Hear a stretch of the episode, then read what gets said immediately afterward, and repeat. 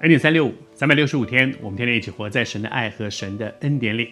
我还要邀请你哈，如果可能的话，我们尽可能就是打开圣经来读。不论你是读纸本的圣经，或者是你用电子电子圣经，我觉得都没有关系。关键在，我相信神会透过圣经向你的心说话。鼓励你打开圣经来读神的话。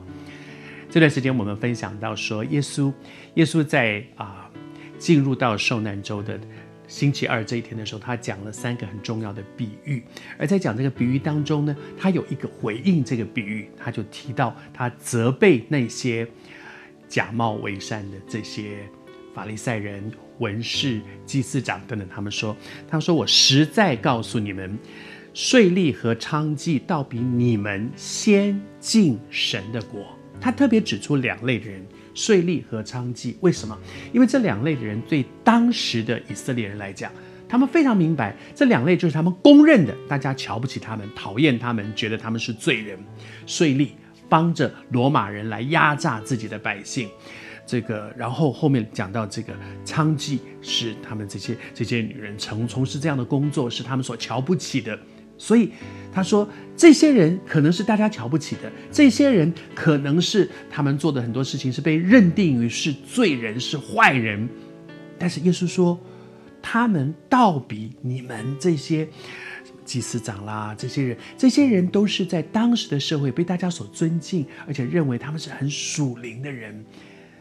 为什么耶稣要去挑战这些人？耶稣难道觉得说，这些有身份有地位的人都是应该被被挑战的吗？不是，其实耶稣在讲一件事情：这些人税吏。娼妓为什么会先进神的国？如果你往后面去读，你就会知道说那个关键在哪里。不在乎他原本是一个什么样的人，是一个大家觉得他们比较好的人，或者是大家觉得他们比较坏的人，不是那个比较的问题，是比较好一点，比较坏一点，而是说这些人在神的面前愿不愿意承认，不管别人怎么看我，我是个罪人，我愿意在神的恩典当中悔改，那个懊悔，那个懊悔啊。懊悔这两个字，其实，在圣经里面，他常常提到的是人面对罪的一个态度，好像啊，八福，